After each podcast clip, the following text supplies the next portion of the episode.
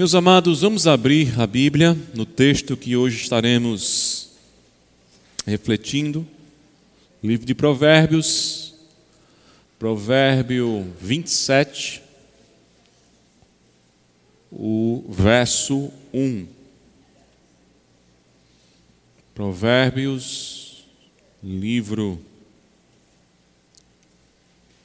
que revela os princípios de sabedoria.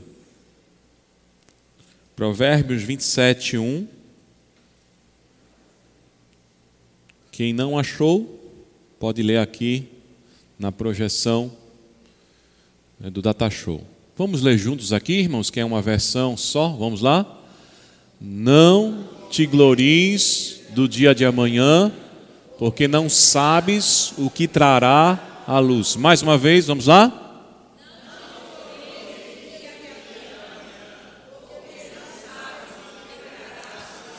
Oremos ao Senhor mais uma vez. Ó Senhor, diante da tua palavra nós agora estamos e pedimos que o teu Espírito Santo, que é aquele que nos conduz à verdade, que é o Espírito de sabedoria, que nos foi enviado, Senhor, para que o nosso entendimento tenha a compreensão das verdades espirituais. Nos ajuda nesta noite, ó Pai, em nome de Jesus. Amém. Como eu afirmei, queridos, o livro de Provérbios é um livro de princípios de sabedoria. E é muito importante, irmãos, nós sabermos discernir conhecimento de sabedoria. Tem muitas pessoas que são cheias de conhecimento, mas não são sábias. Tem muitas pessoas que possuem uma capacidade intelectiva admirável, mas ainda assim não se tornam pessoas sábias. Uma pessoa que tem o conhecimento, uma pessoa que tem uma capacidade cognitiva para apreender informações, ela apenas está sendo um depósito dessas informações. Mas sabedoria, irmãos, não é só acumularmos um número elevado de informações. Sabedoria é o que nós fazemos com essas informações. Provérbios, irmãos, é um livro prático. Os princípios aqui são princípios em que Salomão foi adquirindo pela, pelas observações que ele passou a fazer no transcorrer da sua vida e transformar isso em aforismos, em provérbios. Assim como nós temos os nossos provérbios populares, que muitos deles são grandes verdades e que foram construídos mediante a experiência popular, né, Salomão, diferente desses provérbios, agora inspirado por Deus, porque o seu pedido, irmãos, quando ele começa a reinar, não foi outro senão que Deus lhe desse sabedoria. Essa foi a oração que Salomão fez diante da responsabilidade que ele estaria assumindo de ser o governante de Israel. Ele não pediu ouro, ele não pediu status, se tornar um rei famoso, ele não pediu poder, se tornar um rei vitorioso, mas ele pediu o elemento mais importante para nortear a vida do ser humano nessa caminhada, nessa nossa existência: sabedoria. E aqui, irmãos, conforme Deus responde a essa oração, ao desejo que havia surgido no coração de Salomão, nós temos registrado então essa sabedoria. Né? Os livros de sabedoria, os livros que nós encontramos aí na Bíblia, os livros poéticos, revelam exatamente essa sabedoria que veio sobre esses homens de Deus, em especial aquele que mais se destacou nisso, que foi o próprio Salomão. Meus amados, a sabedoria é exatamente a maneira como nós estamos lidando com todas as informações que nós temos no que diz respeito ao enfrentamento da vida, a nossa caminhada. E hoje eu queria, a partir desse verso 1, desse princípio que Salomão aqui nos traz, falar sobre o tema pensando sabiamente sobre o nosso futuro. Porque o que ele está nos trazendo aqui, irmãos, nesse provérbio do verso 1, é exatamente a maneira como ele começou a observar pessoas lidando com o seu futuro, lidando com aquilo que ainda não estava acontecendo. Mas o futuro, irmãos, sempre será para o ser humano uma das maiores incógnitas, um dos maiores enfrentamentos, um dos maiores desafios que nós temos. Mas a questão é como pensarmos sabiamente sobre este futuro. Esse princípio aqui, irmãos, que Salomão nos traz, pelo menos duas verdades, elas precisam ser entendidas para que a gente possa então compreender essa sabedoria que nos leva a nos relacionarmos corretamente com o futuro. Em primeiro lugar, irmãos, o princípio de sabedoria sobre o futuro é quando nós devemos entender que este futuro, desejado, planejado, em que nós estamos aguardando, ele não deve ser pensado sobre o fundamento ou a garantia da nossa própria força, dos nossos próprios meios. Veja o que ele vai dizer. Ele vai dizer o seguinte, na primeira parte desse versículo: Não te glories do dia de amanhã. A versão na linguagem de hoje, na nova linguagem de hoje, diz o seguinte: Não conte vantagem a respeito dos teus futuros planos. É a versão né, mais, mais popular. A versão atualizada, Almeida diz: Não se gabe do dia de amanhã.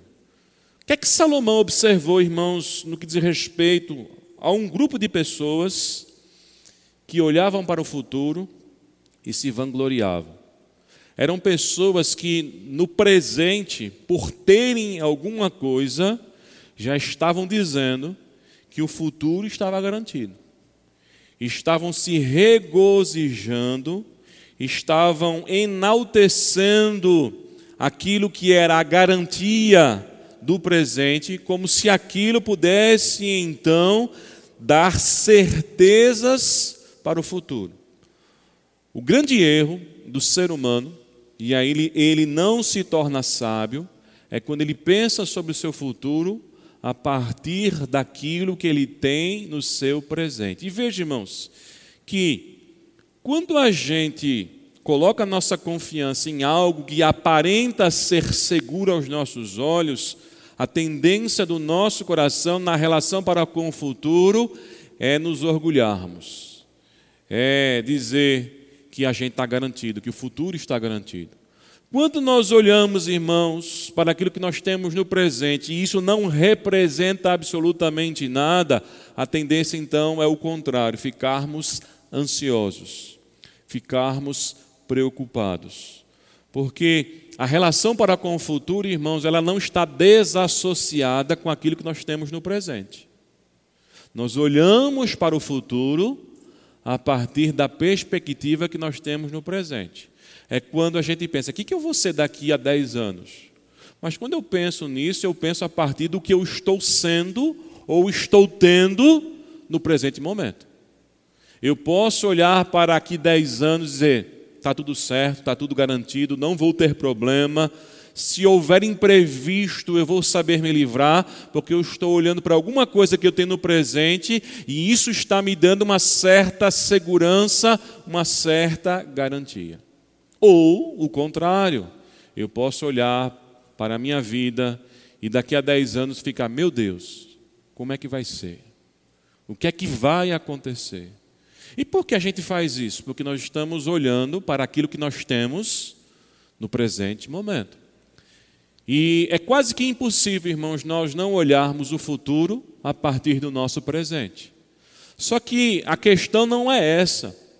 O que Salomão está nos exortando aqui, irmãos, como errôneo, como algo que não nos faz pensar como, com sabedoria a respeito do futuro, é a maneira pela qual o nosso coração se manifesta com o que está presente. Quais são os elementos, irmãos, que deixam o ser humano orgulhoso, vaidoso, soberbo, no que diz respeito à perspectiva do seu futuro? A Bíblia vai apresentar. E a Bíblia sempre vai nos exortar a termos cuidados com essas coisas que nós necessitamos, mas elas podem atrapalhar a fonte da verdadeira segurança com respeito ao nosso futuro. A primeira coisa, irmãos, que atrapalha, e eu vou dizer que é a principal, é o dinheiro. Abra aí em Tiago, na carta que Tiago escreveu, no capítulo 4, eu acredito que Davi pode colocar aqui também para a gente, né? Pode colocar para a gente. Tiago, capítulo 4, do verso 3 em diante. Tiago, capítulo 4, do verso 3 em diante. Tiago está exortando um grupo de irmãos dentro da igreja que estavam olhando para o futuro sobre essa perspectiva errada, sem ter a verdadeira sabedoria no que diz respeito ao futuro. Olha o que Tiago diz: Atendei agora, vós que dizeis, hoje ou amanhã, e Tiago 4, do 13 a 17, do 13. 13, viu, Davi? Isso. Acompanhe aí. Atendei agora vós que dizeis: Hoje ou amanhã iremos para a cidade tal, e lá passaremos um ano, e negociaremos, e teremos lucros. Vós não sabeis o que sucederá amanhã. Que é a vossa vida? Sois apenas como a neblina que aparece por um instante e logo se dissipa. E aí Tiago começa então a mostrar qual é a alternativa correta sobre a perspectiva do futuro. Em vez de dizer, é, em vez disso, devieis dizer: se o Senhor quiser, não só viveremos, como também faremos isso ou aquilo. Agora, entretanto, vos jactais das vossas arrogantes pretensões. Toda jactância semelhante a essa é maligna. Portanto, aquele que sabe o que, de, que deve fazer o bem e não o faz, nisso está o quê? Qual era a arrogância desses irmãos dentro da igreja? Na verdade, irmãos, Tiago está exortando um acontecimento em que o Império Romano, na expansão do seu império, tentando então abrir outras cidades, começou a trazer a oportunidade para muitas pessoas de empregos que, aos olhos humanos, eram vantajosos. E as pessoas não pensavam duas vezes, abraçavam isso, sem consultarem ao Senhor. É aquela oportunidade que surge e você vê que esta oportunidade vai ser a garantia do seu futuro, mas você não consulta a Deus. Tem gente, irmãos, que tem uma leitura a respeito da manifestação de Deus de coisas favoráveis. Nem tudo que é favorável é sinal de que Deus está no negócio. Como também nem tudo que é desfavorável é sinal que Deus não está no negócio. Se Jó fizesse a leitura de que Deus não estava mais na sua vida, porque acontecimentos ruins estavam vindo sobre ele, ele não, permaneceria, ele não permaneceria firme no Senhor. Jó passou o que passou e ainda continua afirmando né, que ele cria no seu redentor e por fim o seu redentor se levantaria. Jó chegou a afirmar o seguinte: ainda que ele me mate, eu vou esperar nele. Porque a vida de Jó, irmãos, estava indo de mal a pior. E a leitura humana feita pelos amigos de Jó, que chegaram e se sentaram ao redor, foi a leitura da lógica humana, de causa e efeito. Então, todo o efeito tem uma causa. Se você está passando fome, Jó, porque você perdeu seus bens, Se você está de luto, Jó, porque você perdeu seus filhos, se você está enfermo, Jó, porque uma chaga toma o seu corpo, é porque algum mal você fez. Porque essas coisas jamais viriam da parte de Deus. E esses amigos de Jó, irmãos, sobre essa lógica limitada, que não compreende a soberania de Deus, chegaram muito mais para oprimir Jó do que para ajudar Jó. Tanto é que no final, irmãos, todos eles precisaram da intercessão de Jó e se arrependerem dos conselhos errados que haviam dado para que Deus pudesse mudar a sorte desses homens. Porque eles estavam fazendo a leitura que, infelizmente, irmãos, é comum e natural nós fazermos. Que o nosso futuro está garantido a partir do momento que nós nos agarrarmos com algo humano que dá então essa certeza. E Tiago, aqui voltando para o texto, irmãos, está exortando esses, esses irmãos, dizendo: atendei. O que é que vocês estão pensando? Vocês já estão no coração dizendo: ah, hoje eu vou, amanhã estaremos na cidade tal, nós vamos lucrar, nós vamos né, fazer grandes negócios. Vocês consultaram a Deus? Vocês estão pensando no futuro sem a consulta daquele que tem um controle sobre o futuro? Daquele que diz o sim e o não? Daquele que abre portas e ninguém pode fechar, mas daquele que fecha portas e ninguém pode abrir? Como pode o ser humano ter a pretensão de achar que o seu futuro está garantido única e exclusivamente por causa de elementos puramente terrenos. Quando, irmãos, nós norteamos a nossa vida sobre essa perspectiva, nós nos enganamos. Não é à toa que muitos se frustram porque os elementos constitutivos para sustentar a vida, eles desaparecem. Nesse sentido, irmãos, Jesus também exortou dois jovens. Abra agora em Mateus, capítulo 6, do versículo 19 ao 24. Dois irmãos que estavam brigando. E eles brigavam por causa de quê? Da herança. Na verdade, não é Mateus não, irmãos, é Lucas. Lucas 12, do verso 13 a 21. Lucas 12, do versículo 13 ao 21.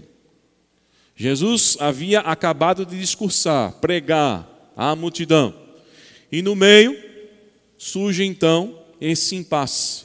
Dois irmãos brigando pela herança. E por que eles brigavam pela herança? Porque a certeza que eles tinham no coração é que quem tivesse mais dinheiro estaria o quê?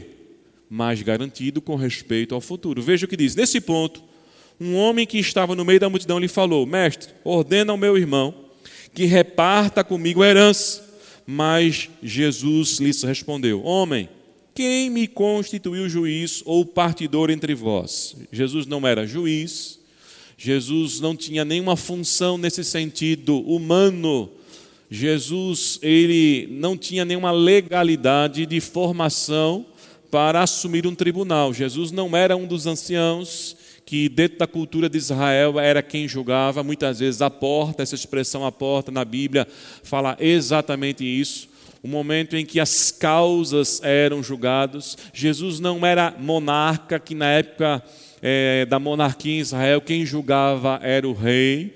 Jesus, irmãos, não era o sacerdote. Apesar de ter todas essas implicações humanas direcionadas para ele, no sentido humano, ele não assumiu nenhuma dessas funções. Apesar de ser todas elas, ele não assumiu nenhuma dessas funções. Por isso que ele está dizendo: quem me constituiu juiz sobre vós? Mas Jesus, irmãos, aproveita o momento para justamente falar sobre o verdadeiro problema desses dois irmãos. O que, que ele faz? Então lhes recomendou: tende cuidado e guardai-vos de toda e qualquer avareza porque a vida de um homem não consiste na abundância dos bens que possui. E aí Jesus conta uma parábola. E proferiu ainda uma parábola dizendo: O campo de um homem rico produziu com abundância e arrazoava consigo mesmo, dizendo: Que farei, pois, não tenho onde recolher os meus frutos? E disse: Farei isso, destruirei os meus celeiros, reconstruirei maiores, e ali recolherei todo o meu produto e de todos os meus bens, então direi à minha alma. Veja, o que ele está dizendo à alma dele? Sobre o futuro. Ele vai dizer: Tens em depósito muitos bens para o quê? Muitos anos. É a pessoa que olha para todo o seu rendimento, quando ele puxa o extrato do banco, quando ele olha né, para os imóveis que tem, quando ele olha para a garagem e vê os carros que tem, quando ele olha para o emprego que ele tem, ele diz: estou garantido, minha vida está feita. E veja, irmãos, que até dentro da igreja, às vezes eu escuto pessoas com valores que têm a ver com aquilo que a Bíblia condena. Eu já ouvi muitas mães falarem: minha filha fez um excelente casamento. Aí quando você vai saber por que fez um excelente casamento, o camarada é honesto, é de bom caráter? Não, o cara é rico. É filho de fulano de tal. Um casamentão. O que é isso, irmão? Senão um valor decaído. Não se procura saber o caráter, se é uma pessoa honesta, se é uma pessoa que vai cuidar bem né, do seu parceiro, da sua parceira, mas é o que, ele, o que ele tem. É a cultura do ter para ser. E essa cultura, irmãos, a Bíblia sempre condenou. Essa cultura causa o quê? Briga, divisão, porque essa cultura não olha para o caráter, não olha para aquilo que de fato é valioso nas relações pessoais. Não é à toa, irmãos, que a gente vê pessoas muito ricas, quando o pai morre, os filhos se acabam, empresas vêm à falência, porque só estava esperando quem sustentava tudo desaparecer para que o coração pudesse então desvelar o que realmente eles queriam a sede pelo poder, a sede pelo dinheiro. E este homem aqui, irmãos, está dizendo, conforme Jesus revela nessa parábola, que o futuro dele estava garantido. E o que, que acontece, irmãos? O que, que acontece, diz o texto aqui? Então direi à minha alma: tens em depósito muitos bens para muitos anos, come, bebe e regala-te. Mas Deus lhe chamou de quê? louco, esta noite te pedirão a tua alma. O que tens preparado? Para quem será? É assim o que entesoura para si mesmo e não é rico para Deus. Quando nós nos apoiamos, irmãos, nas coisas terrenas, uma coisa acontece automaticamente. Não há como não acontecer isso. Todas as vezes que a nossa confiança passa a estar no perecível, no terreno, no temporal, nós esquecemos do eterno, nós esquecemos do incorruptível, nós esquecemos do espiritual. Por isso que no Sermão do Monte, aí você vai para Mateus capítulo 6, versículo 19 a 24, o que é que Jesus diz? Não acumuleis para vós outros tesouros sobre a terra. Jesus está falando contra a riqueza? Não. Jesus está falando que aquela pessoa que tem grandes lucros, ele está pecando? Não. Jesus está falando que nesse acúmulo é aquele que está fazendo isso porque está confiando nisso. Olha o que ele vai dizer: onde a traça e a ferrugem corrói e onde os ladrões escavam e roubam. Ou seja, a gente coloca às vezes a confiança naquilo que não tem nenhuma segurança, naquele, naquilo que é instável. Paulo, escrevendo a Timóteo, fazendo com que Timóteo, jovem pastor na cidade de Éfeso, exortasse os ricos da igreja, Paulo diz: ó, diz aos ricos desse século que sejam ricos em ações, em misericórdia, em ajudar o próximo, e não no acúmulo dos tesouros pessoais. E antes, o que é que Paulo tinha dito a Timóteo? Que muitos que, infelizmente, caíram na raiz de todos os males, que é o amor ao dinheiro, naufragaram aonde? Na fé. Não há, meus amados irmãos, como a gente colocar essas duas coisas e tê-las no mesmo pé de igualdade. Ou seja, eu tenho que confiar numa coisa tanto quanto eu confio em Deus. Não há, meus amados, como nós fazemos isso. O futuro não é sabiamente pensado quando o nosso coração e a nossa confiança está naquilo que é perecível. Aí Jesus continua dizendo o seguinte: são os olhos a lâmpada do corpo. Se os teus olhos forem bons, todo o teu corpo será luminoso. Se, os, se porém os teus olhos forem maus, todo o teu corpo estará em trevas. Jesus está falando de quê? Desejo. Quanto mais nós temos no sentido, irmãos, de procurar essa garantia do futuro, a gente não para um momento para dizer estou satisfeito. Quanto mais tem, mais se quer o quê? Ter. O coração colocado nas coisas materiais é insaciável. Qual é a pessoa, irmãos, que se sente seguro com os elementos humanos? É quando ele coloca um muro de três metros, aí depois ele coloca um muro da casa de três metros, e depois ele, diz, ele vai dizer, não, tem que colocar uma cerca elétrica. Aí daqui a pouco ele faz, não, tem que colocar uma guarita aqui com segurança particular. Aí daqui a pouco ele faz, eu tenho que colocar segurança dentro de casa. Não há, irmãos, limites para a pessoa se sentir segura no que diz respeito aos elementos humanos. Os olhos são insaciáveis. A única coisa, irmãos, que sacia e dá a verdadeira segurança é a presença de Deus na nossa vida. Por isso que anteriormente Jesus havia dito que onde estivesse o nosso coração, ali estaria, onde estivesse o nosso tesouro, ali estaria o quê? Nosso coração. E como é que ele conclui, irmãos, esse trecho aqui do Sermão do Monte?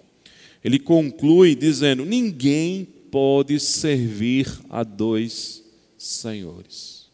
Não há como pensarmos no futuro se o nosso coração não estiver confiando em Deus. E veja que, consequentemente, os versículos que vão dar continuidade a esse texto aqui do Sermão do Monte, Jesus vai entrar num assunto chamado ansiedade. E ansiedade, irmãos, termina sendo também o resultado de quem não descansa em Deus, de quem não confia no Senhor, de quem olha para frente e está vendo o que ele tem nas mãos e talvez aos seus olhos é insuficiente e ele tem que correr, correr, correr, correr e correr atrás. E aí Jesus, quando está falando sobre ansiedade, diz: olhe para os lírios do vale, olhe para os pardais, os lírios. Nem Salomão, no apogeu da sua glória, se vestiu como ele lírios que hoje crescem e amanhã morrem. Os pardais não estão em depressão, ansiosos. Deus cuida de cada um deles. Eles, isso é coisa de gentil. Isso é coisa de quem não confia em Deus. Isso é coisa de quem não tem o temor a Deus. Isso é uma coisa de quem não aprendeu a olhar o futuro sobre a perspectiva do seu Criador, do seu sustentador, da confiança no Deus Todo-Poderoso. Outro elemento também que muitas vezes nós usamos, irmãos, como sendo uma aparente segurança, são as influências sociais. Se você abrir lá em Filipenses, no capítulo 3, do verso 4 em diante, você vai ver o testemunho do apóstolo Paulo falando a respeito de quem ele era e aquilo que ele era trazia a ele, dentro da perspectiva religiosa, um futuro promissor. Ele vai dizer: bem que eu poderia confiar na carne. Filipenses 3, a partir do verso 4. Bem que eu poderia confiar na carne, também na carne. Se qualquer outro pensa que pode confiar na carne, eu ainda mais. O que significa a confiança na carne? Significa aqui que Paulo está falando a respeito da moralidade, do esforço em ser uma pessoa correta, o esforço humano. Ele vai dizer: circuncidado ao oitavo dia, da linhagem de Israel, da tribo de Benjamim, hebreu de hebreus, quanto à lei fariseu, quanto ao zelo perseguidor da igreja, quanto à justiça que há na lei irrepreensível. Que currículo!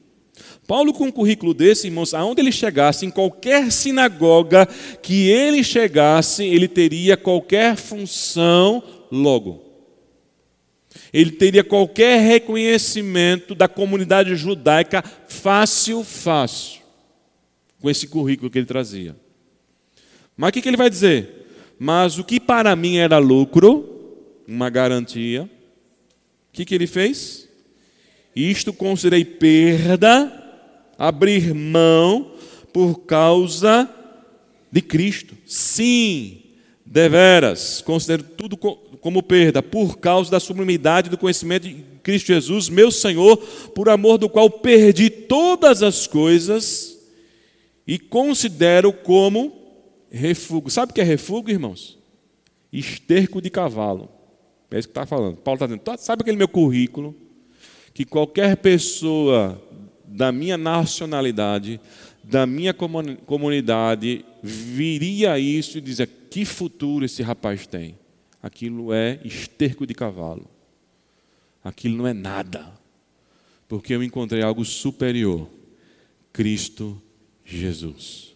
O amor de Deus na minha vida revelado em Cristo Jesus.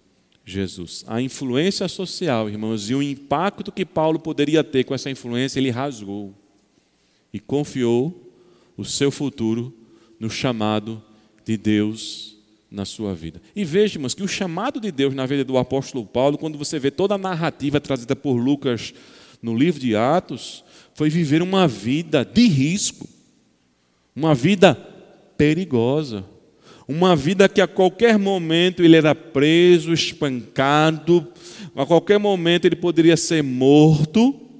A igreja muitas vezes olhava para Paulo quando ele quis subir a Jerusalém, os irmãos o tentaram constranger para não subir, e Paulo disse: O que é que vocês estão fazendo? Eu não só estou pronto para pregar este evangelho, mas para morrer por causa desse evangelho. Que confiança era essa, irmãos do apóstolo Paulo?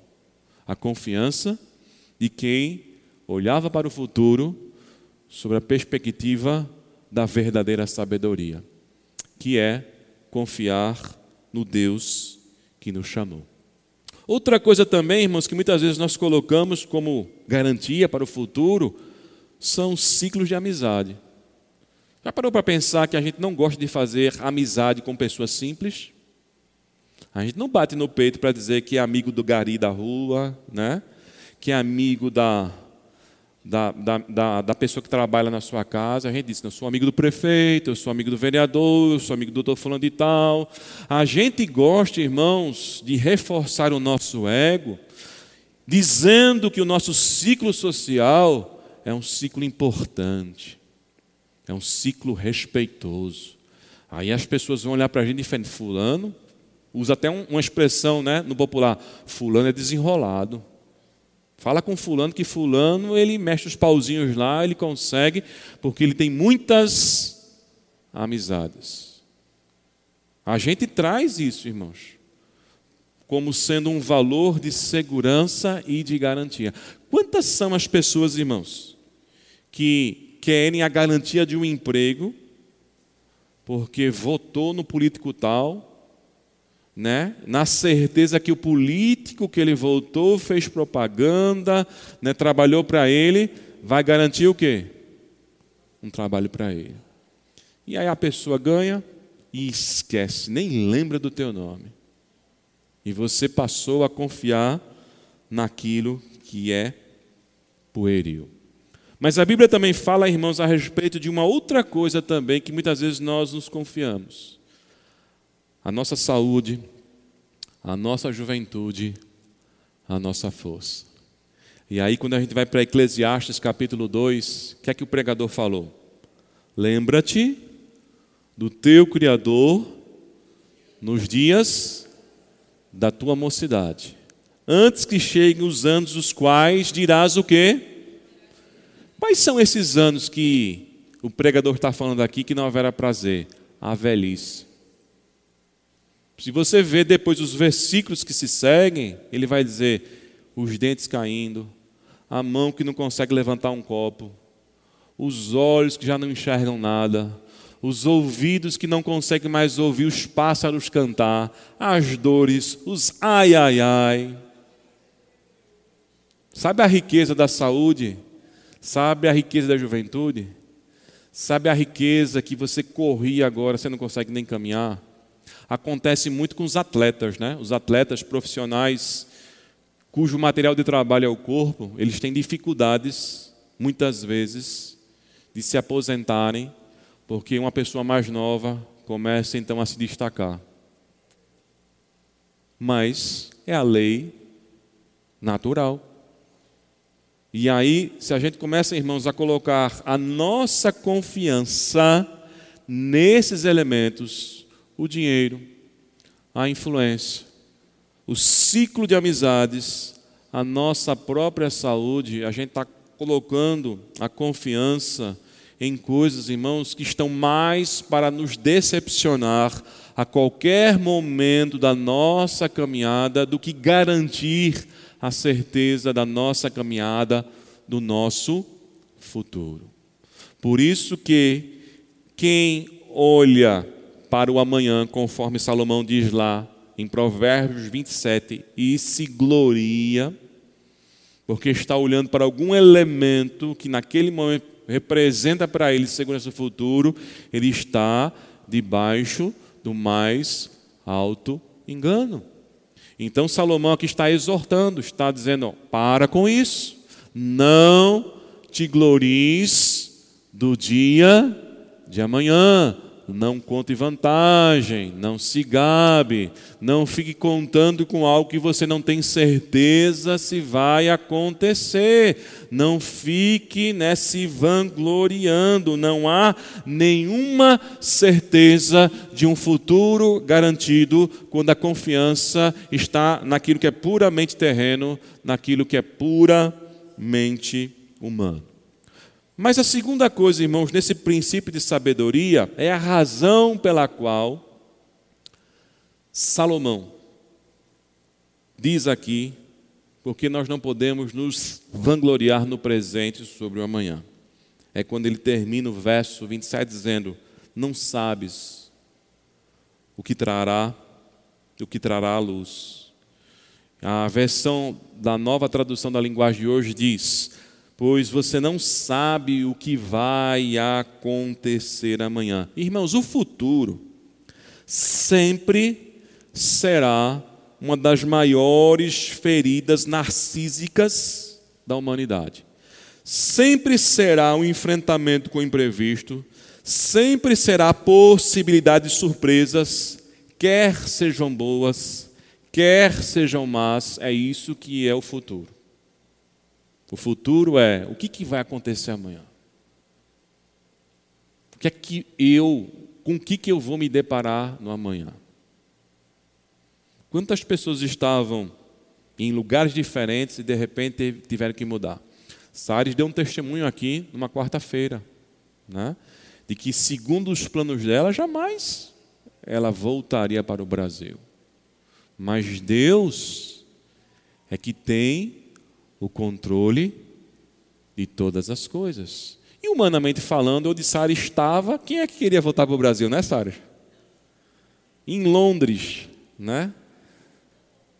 Ganhando em Libra, o dinheiro mais valorizado do mundo. Quem é que quer voltar para ganhar real? Hein? Ninguém. Mas, meus amados irmãos, veja o que Salomão está dizendo aqui. Nós não sabemos como vai ser o nosso amanhã. Augusto, Auguste Comte, um filósofo francês, considerado o mentor da ciência moderna, o pai da sociologia acadêmica, ele criou um pensamento filosófico chamado positivismo. O positivismo, foi responsável por todo o avanço tecnológico científico que nós temos hoje.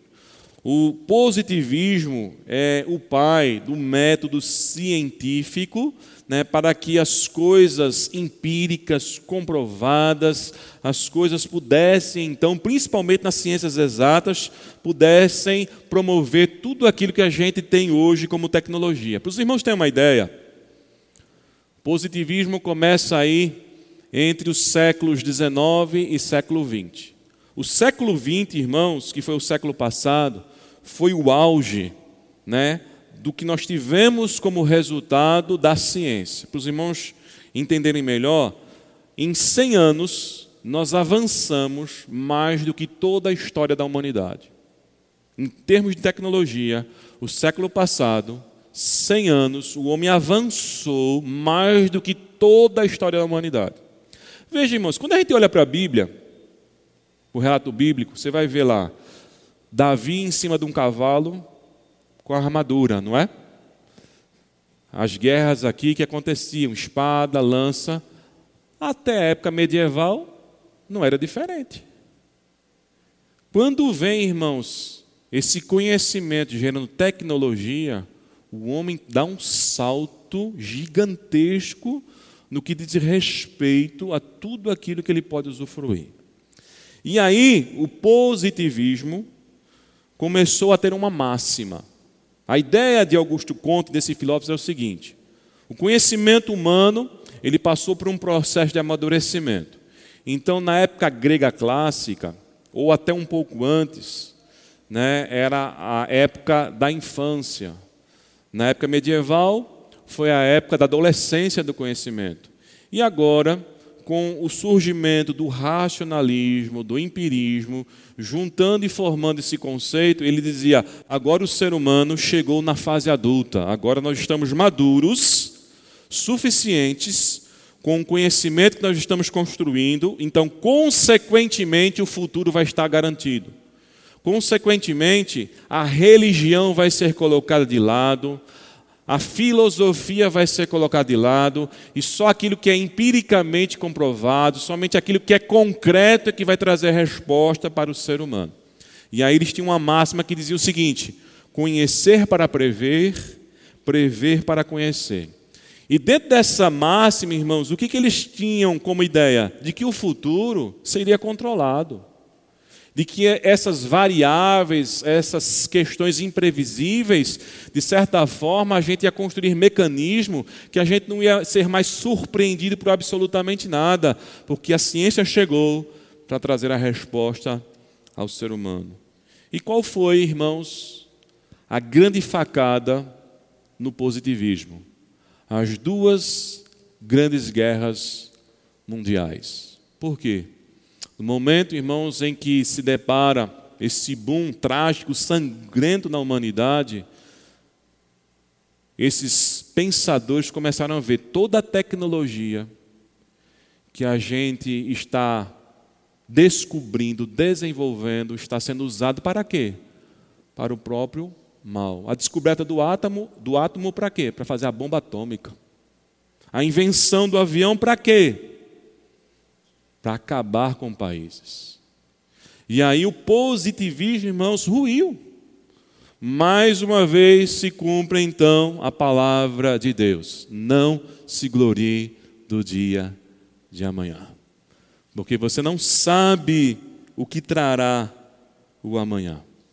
E veja, irmãos, que quando Salomão está falando sobre este amanhã, que não pode estar baseado a sua certeza, a sua confiança no que nós temos hoje, ele não está também desprezando as coisas que nós temos hoje. Porque existem dois extremos: os que confiam somente nos seus recursos naturais, achando que eles vão dar garantia, e a gente vê biblicamente e historicamente que isso nunca trouxe certeza absoluta para o ser humano, mas tem aquele outro lado: ah, já que isso não garante, para que, que eu vou me prender às coisas? Para que, que eu vou me preocupar? Para que, que eu vou trabalhar? A minha vida está nas mãos do Senhor. Colocar a vida nas mãos de Deus, irmãos, não é viver de forma irresponsável. E nesse mesmo capítulo, Salomão então exorta a responsabilidade. Veja, Provérbios 17, a partir do 23, o que, que ele vai dizer? No verso 23 em diante de Provérbios 27, ele diz: Procura conhecer o estado das tuas ovelhas e cuida dos teus rebanhos. Por quê? As riquezas não duram para sempre, nem a coroa de geração em geração. Quando removido o feno, aparecem os renovos e se recolherem as ervas dos montes, então os cordeiros te darão as vestes, os bodes o preço do campo, e as cabras leite em abundância para o teu alimento, para o alimento da tua casa e para o sustento das tuas servas, né? Muitos pegam esse texto aqui e acham que Salomão está usando uma metáfora para a relação pastoral, pastor de igreja cuidando das ovelhas de gente. Isso não é uma metáfora. Isso aqui é um princípio de sabedoria literal. Ele está dizendo o seguinte: olha, cuida do que você tem. Não confia no que você tem como sendo a única garantia do seu futuro, mas também não despreze o que você tem. Então, cuida do teu trabalho, cuida da tua saúde, cuida de estudar, cuida de se aperfeiçoar, cuida de todas essas coisas, porque o mundo passa, as coisas passam, o mundo se modifica e de repente a gente é surpreendido também por sermos negligentes. Então, queridos, olhar para o dia de amanhã e pensarmos de forma sábia não é colocarmos as coisas deste mundo como a única garantia, mas também não é desprezá-la. Concluindo, irmãos, qual a riqueza, então, que podemos ter em mãos no presente, que de fato vai garantir o nosso futuro? É o nosso dinheiro? É a nossa saúde? É o conhecimento humano? É a influência que tenhamos no contexto social? São essas as riquezas? Veja, a Bíblia diz que não, mas ao mesmo tempo a Bíblia não está desprezando isso. Se você tem um ciclo de amizades que facilita a sua vida, não, é, não tem nada de mais. Se você tem um bom salário, você tem uma boa moradia, você consegue proporcionar conforto para si e para sua família, não tem nada demais. Não é pecado isso. Porque quem está falando sobre isso foi a pessoa que experimentou as melhores coisas da vida. Salomão foi o homem mais rico. Salomão provou os maiores prazeres. Salomão fez as maiores realizações. Mas o que, ele aprendeu com isso?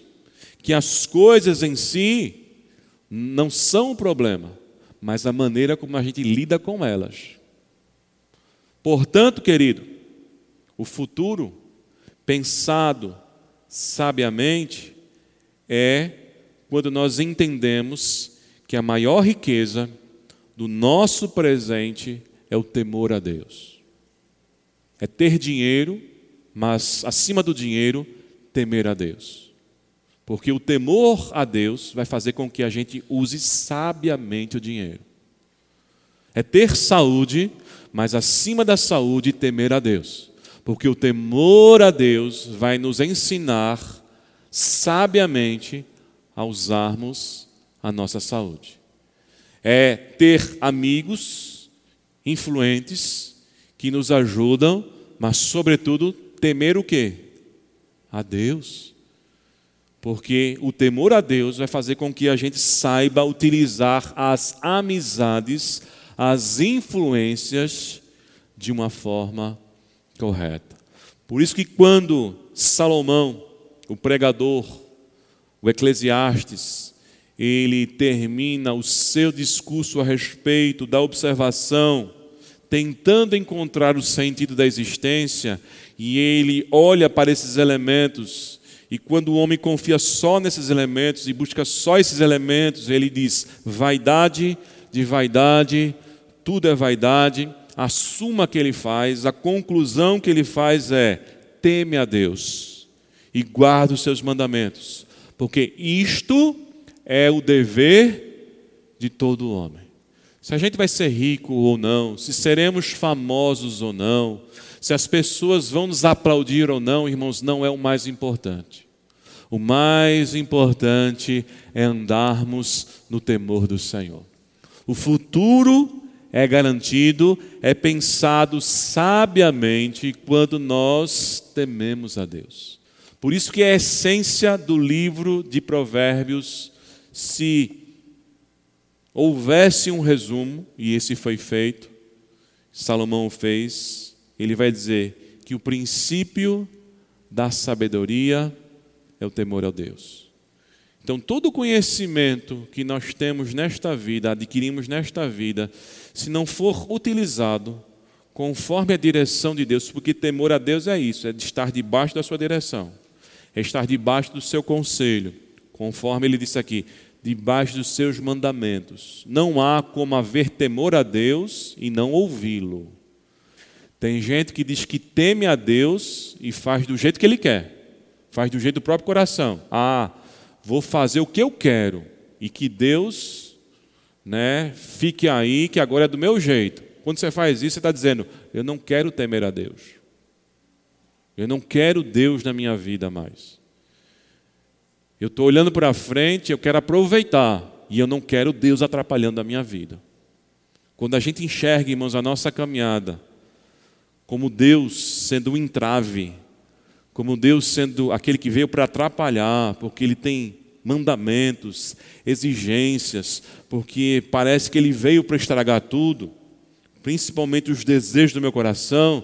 Eu olho para o futuro não de uma forma sábia, porque eu estou olhando para o futuro conforme eu acho que pode dar certo. Mas o futuro só é garantido quando tememos a Deus. E nós tememos a Deus, irmãos, quando nós andamos conforme os seus conselhos, debaixo da sua direção, debaixo da sua orientação. Que assim o Senhor nos conduza, conduza o nosso coração no verdadeiro temor dele para o louvor e a glória do seu santo e eterno nome. Amém? Curve sua cabeça, vamos orar, vamos colocar o nosso coração diante do Senhor, dizendo: Senhor, que a minha vida, que a minha mente, que os meus pensamentos se voltem para ti, para a tua palavra, para as tuas promessas, para a tua direção, porque aí sim eu vou estar seguro, aí sim a minha casa vai estar segura. Lembra do que Jesus falou quando está encerrando o Sermão do Monte? Todo aquele que ouve essas minhas palavras é e as pratica é semelhante a um prudente construtor que constrói a sua casa sobre a rocha, sobre o alicerce verdadeiro. Ó Senhor, Deus Todo-Poderoso, te louvamos, te bendizemos, te adoramos pela tua palavra, Senhor, que nos ensina a maneira como nós devemos andar, Senhor, aqui neste mundo, no temor da tua voz, no temor do teu conselho, no temor dos teus mandamentos, no temor da tua palavra. Deus, tenha misericórdia das nossas vidas, porque facilmente o nosso coração, Senhor, busca caminhos que aparentam ser agradáveis, que aparentam ser corretos, mas somente o teu Espírito é capaz de iluminar a nossa caminhada e nos dar o verdadeiro discernimento e nos fazer entender aquilo que o salmista Davi declarou, o Senhor, no Salmo 20: o caminho de Deus é perfeito. A palavra do Senhor é poder. Ó Deus, nos faz andar neste caminho. Coloca o nosso coração neste caminho.